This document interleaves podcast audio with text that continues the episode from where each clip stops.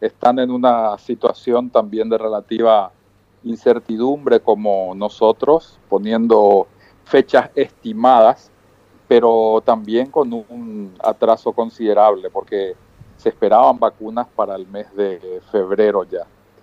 Creo que ese es un inconveniente que está sufriendo toda la, la región, ¿verdad? Inclusive lo leía Bill Gates haciendo un llamado precisamente en el libro que lanzó hace poco tiempo sobre los desajustes que van a haber en la provisión de vacunas a países del primer mundo y vacunas para Latinoamérica, ¿verdad? Y estamos dentro de ese atraso lamentable también, con muchas expectativas, pero con un cronograma atrasado.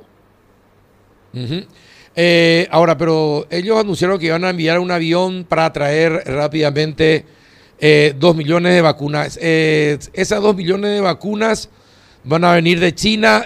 ya, ¿Ya cerraron ellos el, el contrato, embajador?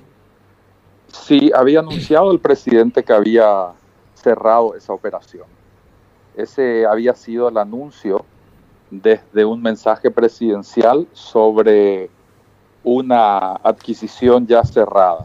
Lo que tienen es un atraso en la provisión, pero tienen ya eh, concertada y relativamente asegurada la provisión de vacunas. Ajá, y, y no sabe, eh, ya, Uruguay ya tiene, eh, ya sabe cuándo llegan los primeros lotes de las vacunas chinas.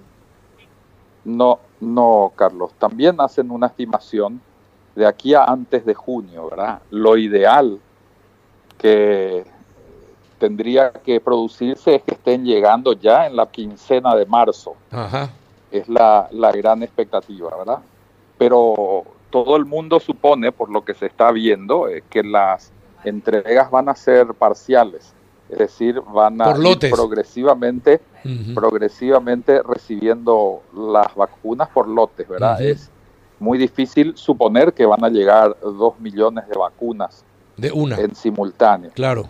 Además, además tenemos los inconvenientes propios de, un sistema de salud que a pesar de que está relativamente bien preparado, la cobertura a nivel nacional, sobre todo por el manejo y los protocolos sanitarios que requiere el uso de esas vacunas, la manipulación de esas vacunas, hace que seguramente se necesiten varios meses para cubrir a la población. Ahora, el, el, problema en Uruguay es dramático desde el punto de vista de que gran parte de su economía se sustenta sobre el turismo. Y como vos sabrás, eh, Uruguay tiene las fronteras cerradas. Sí. Entonces eso hace que el, el, golpe a la economía interna sea devastador, sea tremendo. Se, se habla de una caída de entre aproximadamente 3,5 a 4, es decir, 3,7% menos para este año. Y eso es muy, muy duro, ¿verdad? Y sí, es cierto, uno de los sectores más castigados por la pandemia es justamente el turismo. Eh, en, todo, en todos los países prácticamente. Eh, es cierto, bueno, pero en resumen, eh, están igual que Paraguay, tienen aseguradas las vacunas, pero no tienen el, el cronograma de llegadas. No, no por lo menos no se ha eh, publicitado a ciencia cierta y yo creo que por, por una cuestión de prudencia eh, no, se ha, no se ha comunicado un cronograma cerrado de tal día llegan las vacunas. Sí hablan de un periodo de tiempo y hablan de un cronograma a extenderse en, durante el año. Eh, yo creo que Uruguay tiene esas expectativas. realmente Acá acordate que hay una población vulnerable porque hay un porcentaje alto de la población con, con edad avanzada. Y eso hace que sea muy necesario que se cubran esos sectores lo antes posible. Es diferente a lo que pasa en el Paraguay, donde la mitad de la población tiene menos de 18 años, la mitad de la población. Entonces, el impacto es, es mucho más peligroso por el retraso en el Uruguay en este momento. Sí, Rafa, ¿le quería hacer una consulta al embajador? No, Carlos, gracias. Mi saludo al embajador. Ajá, Adela.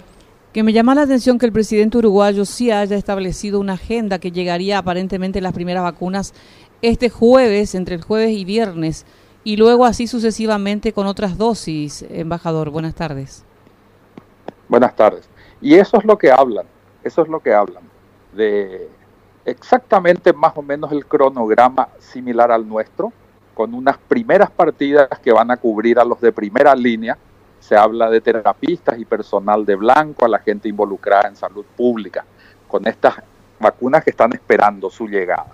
Y a partir de ahí un cronograma que se proyecta en el tiempo y hablan eh, de una provisión importante entre marzo y junio y posiblemente la intención de concluir el proceso de vacunación durante este año. ¿Y en qué fallamos? esa es la, eso es lo que se está proponiendo, ¿verdad?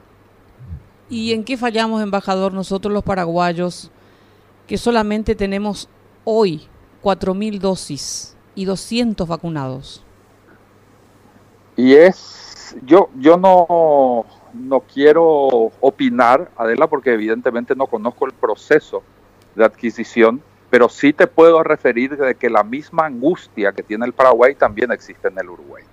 Es decir, eh, seguramente economías eh, más pequeñas o relativamente más débiles tienen mayores obstáculos para obtener las vacunas que, que otros países, salvo la excepción, como siempre todos dicen o hacen, de Chile, que es un caso excepcional pero fuera del modelo chileno, toda Latinoamérica está sufriendo la, misma incertidumbre en cuanto a los cronogramas.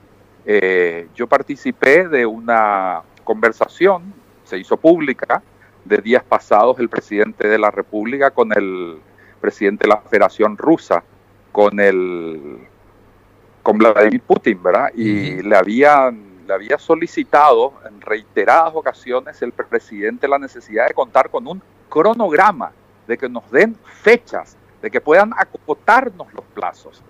Y precisamente lo que el presidente ruso le había manifestado es que va a poner sus mejores empeños para que la fundación que maneja eso pueda darle a Paraguay unos plazos ciertos. Y entendiendo perfectamente la desesperación o la angustia y va a poner sus mejores empeños para que eso se entregue en la brevedad. Eso mismo está ocurriendo acá en el Uruguay, la misma cosa. La gente necesita tener el cronograma, fechas acotadas, y es lo que es difícil en este momento, más que anunciar un proceso que se inicia ahora y relativamente o gradualmente va a ir cubriendo las necesidades de la salud pública, pero es casi imposible decir en tal fecha tanto, en tal fecha tanto y en tal fecha tanto está bien.